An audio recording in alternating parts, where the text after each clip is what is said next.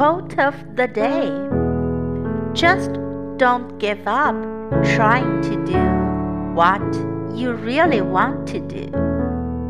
Where there's love and inspiration, I don't think you can go wrong. By Ella Fitzgerald.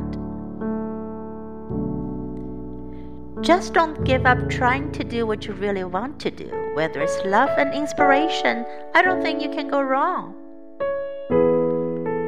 Word of the day Inspiration. Inspiration.